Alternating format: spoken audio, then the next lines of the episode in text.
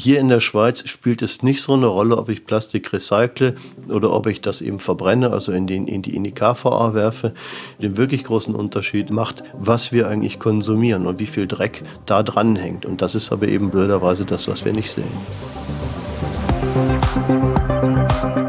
Das ist der Durchblick. Wir gehen wissenschaftlichen Fragen nach, die uns im Alltag beschäftigen. Wir wollen verstehen, wo die Forschung steht und wo die Reise hergeht. Ich bin Nico Leuenberger.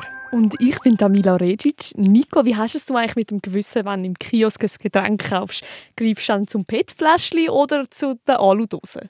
Ich nehme das PET-Fläschchen, habe das wie als Kind schon eingebläut bekommen. Alu ist des Teufels.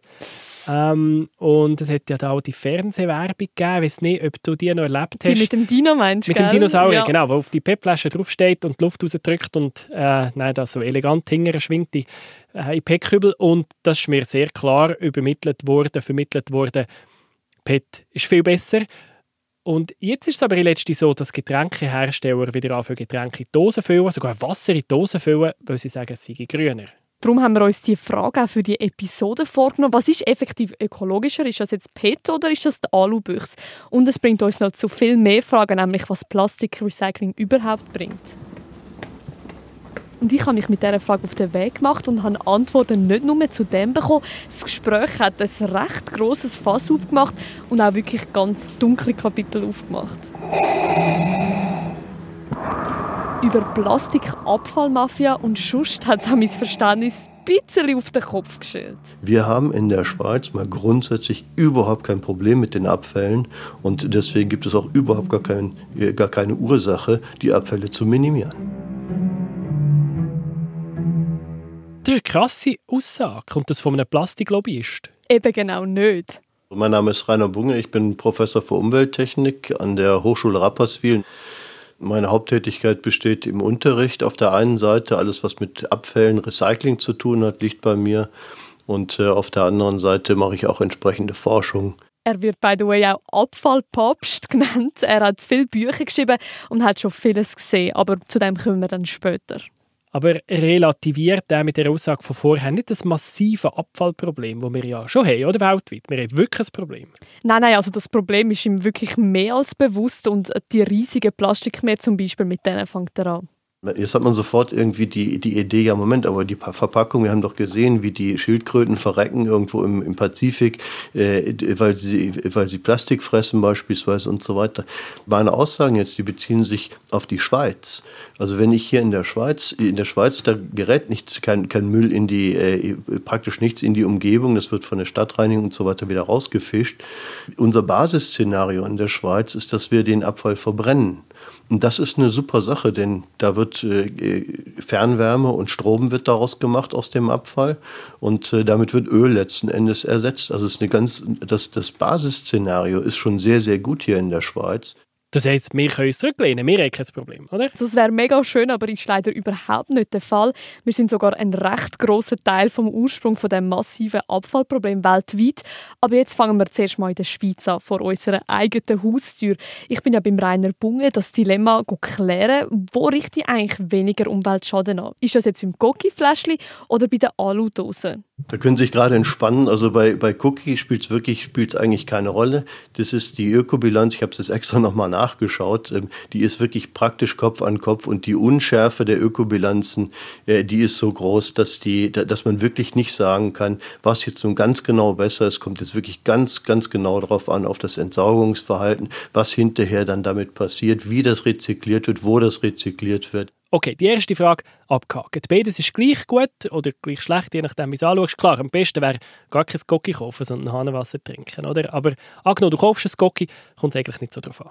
Genau, es kommt nicht darauf an, also, solange es einfach wirklich richtig entsorgst. Also das PET in die PET-Sammlung und Alu zu Alu. Und bei dem möchte es unbedingt Sinn, das zu recyceln, weil man daraus genau wieder neue Verpackungen herstellen kann. Also bei PET macht das Recyceln Sinn, sagt er. Das heisst, bei anderen Sachen macht es nicht Sinn, oder wie? Wart's ab. Also es gibt ganz viele Sachen, die, die ganz viel Sinn machen zu recyceln. Also beim Plastik, die PET-Flaschen zum Beispiel, das ist etwas, das lässt sich super recyceln, hat eine sehr hohe Qualität, kosten-nutzemäßig ist das im Rahmen. Also das ist etwas, eigentlich das, was wir bisher recycelt haben. Plastik, äh, Entschuldigung, PET, ja, das ja. ist ja auch ein Plastik, aber nur, eben nur PET, das ist eine super Sache. Es ist sinnvoll, Elektronikschrott zu recyceln. Das ist hochsinnvoll übrigens. Aludosen, alles was mit Aluverpackungen zu tun hat, ist auch eine super Sache. Papier natürlich zu recyceln, Glas zu recyceln. Also die Sachen, die wir eigentlich bisher recycelt haben, das sind alles Sachen, die sind wirklich gut, clever und da stehe ich 100% dahinter.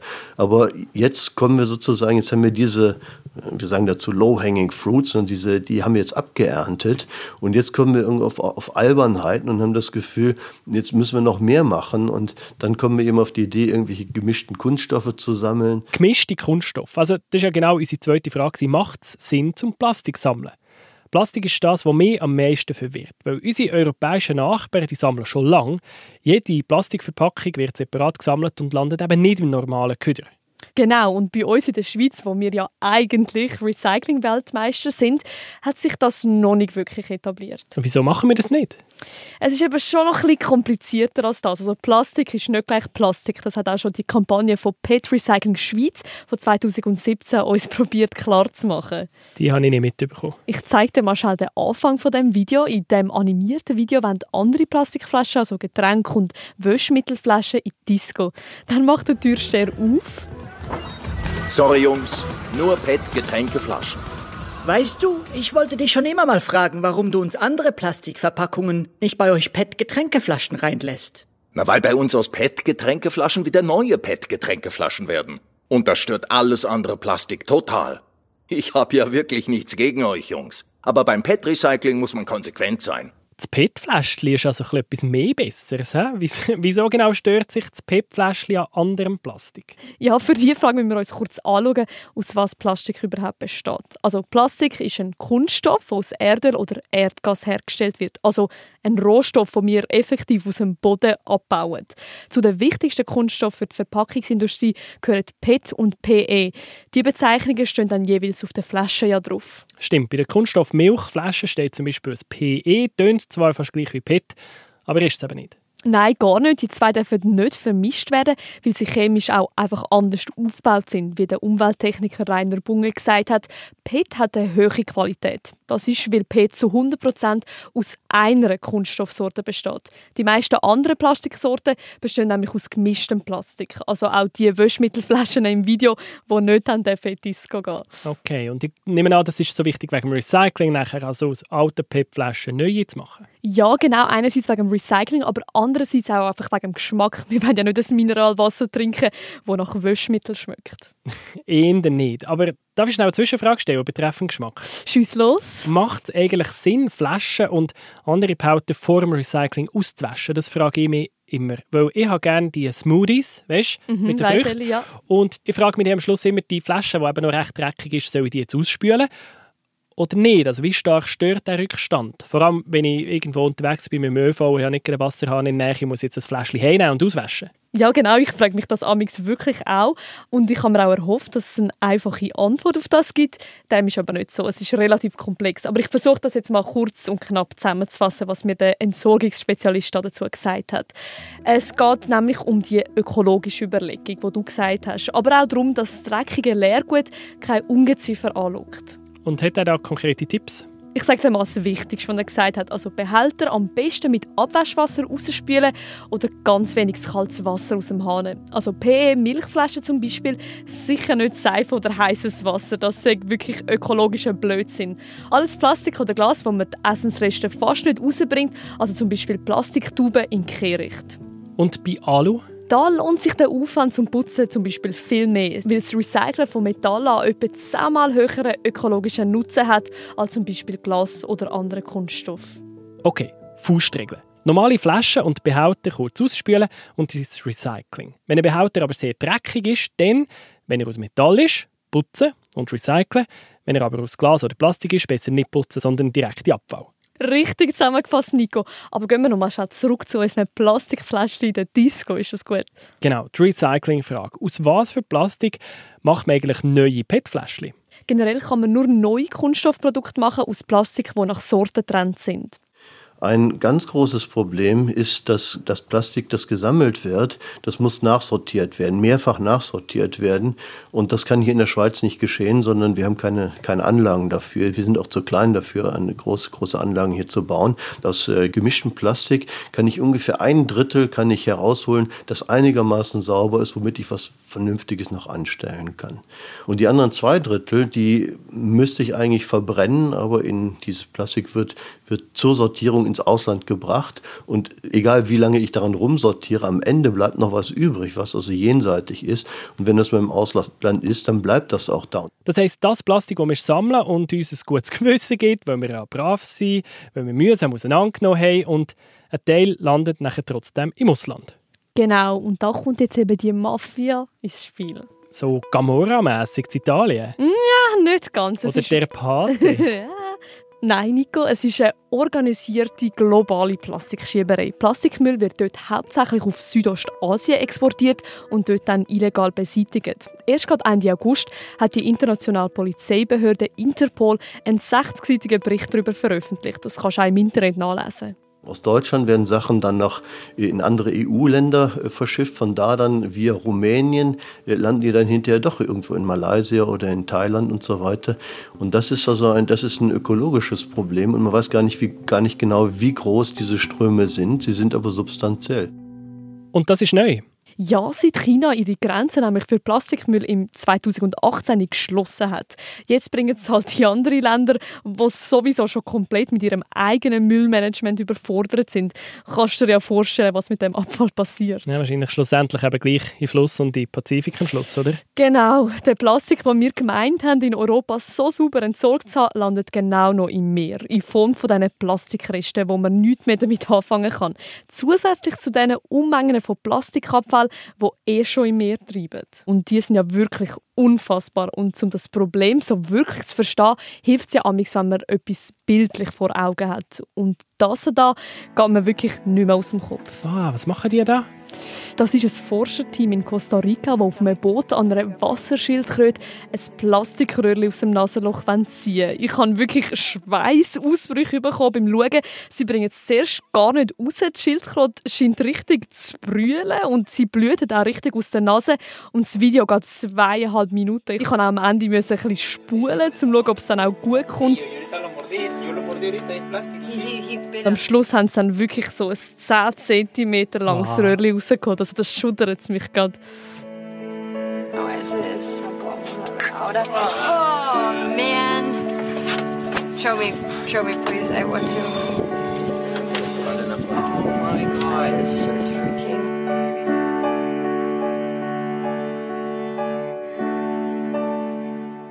Okay, wenigstens da ein Happy End für die Schildkröte. Genau, für die Schildkröte ein Happy End. In dieser Folge gibt es aber für uns leider kein Happy End.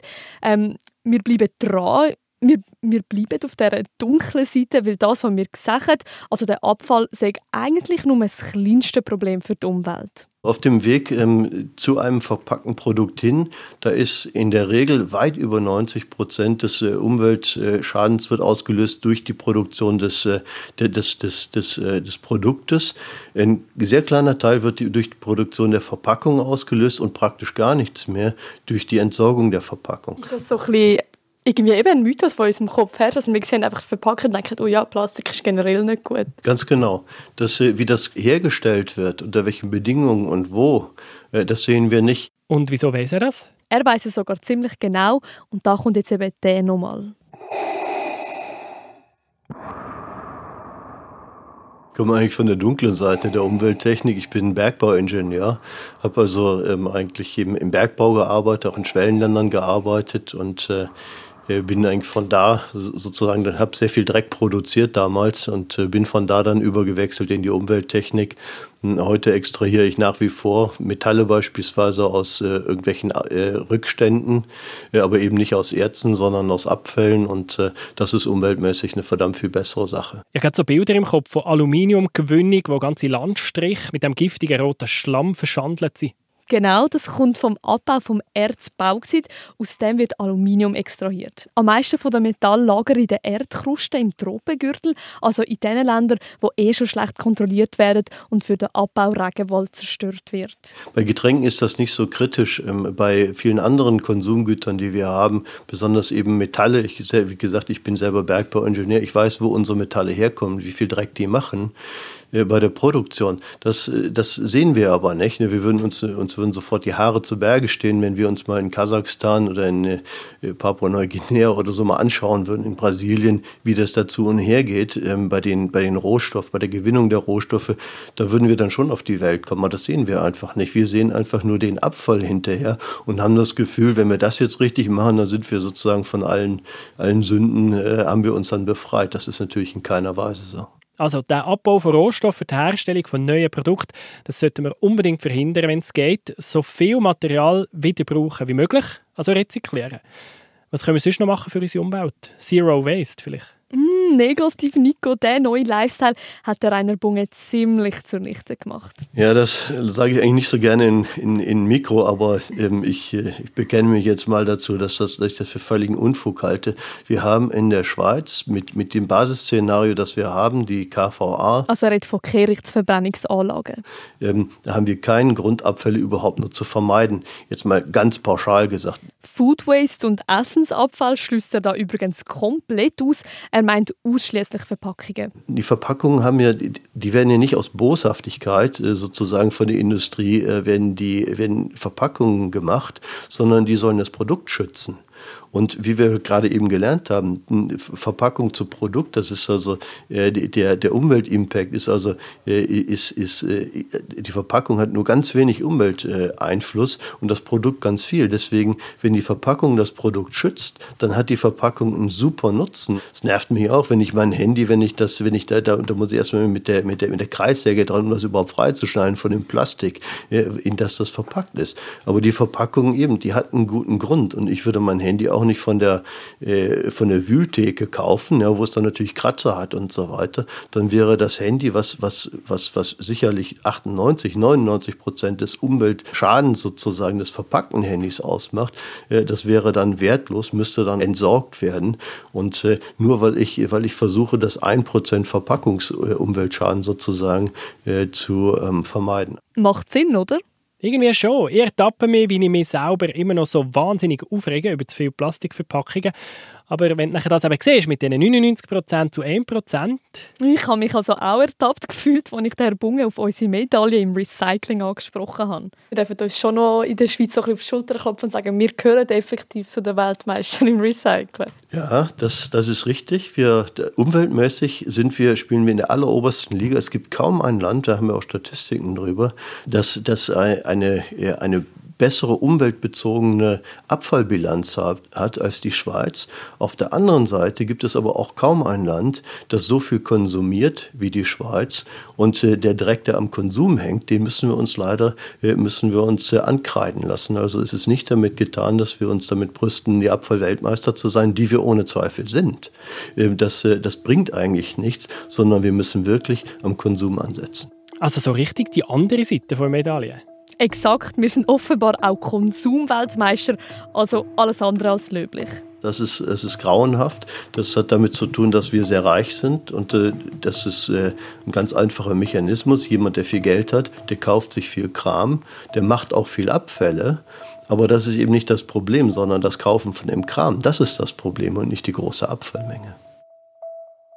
Das trifft richtig ins Herz von einer Konsumgesellschaft. Oh ja, sich selber an der Nase nehmen und weniger Sachen kaufen. Das ist eines der wichtigsten Fazit.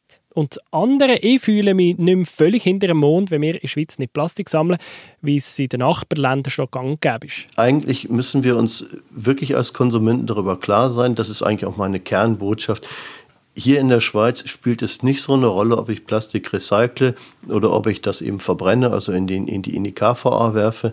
Ähm, das ist, macht keinen wirklich großen Unterschied. Den wirklich großen Unterschied ist, äh, macht, was wir eigentlich konsumieren und wie viel Dreck da dran hängt. Und das ist aber eben blöderweise das, was wir nicht sehen. Skoki aus der Dose oder im PET-Fläschchen, da habe ich jetzt immerhin kein schlechtes Gewissen mehr, wenn ich eine Büchse aufmache. Solange ich sie nachher, Achtung, und das ist in dem Fall das A und O, richtig entsorge. Oder halt eben gleich Käse kaufen, sondern die eigene Trinkflasche mit Hahnenwasser füllen. Natürlich, das wäre am gescheitsten. Apropos Entsorgen, wie hat es eigentlich der Herr Bunge mit dem Recyceln von Plastik? Ja, das ist jetzt eine heikle Frage. Halte ich mich an meinen eigenen Ratschlag? Ähm, nein, das tue ich nicht. Die, ähm, ich, ich habe auch irgendwie das, das, das, das Bedürfnis zu recyceln, obwohl ich es eigentlich besser weiß. Und äh, ich bringe sehr wohl, zwar nicht gerade sklavisch, aber ich bringe auch meine PE-Flaschen, bringe ich also auch zum Korb und zum Mikro. Kann man nicht einfach sagen, es geht auch ums Gewissen, dass man irgendwie weiß, die sind irgendwie versorgt und verräumt? Ja, natürlich hat das mit dem Gewissen was zu tun, dass, ich sage mal, so, so eine Art Reinigungsritual dann durchläuft und dann irgendwie das verdammt schlechte Gewissen, was man ja völlig zu Recht hat über das Konsumverhalten, äh, dass man versucht, das dann irgendwie ein bisschen reinzuwaschen, indem man sagt, ja, ich tue ja auch was, auch wenn ich weiß, dass es eigentlich nichts bringt.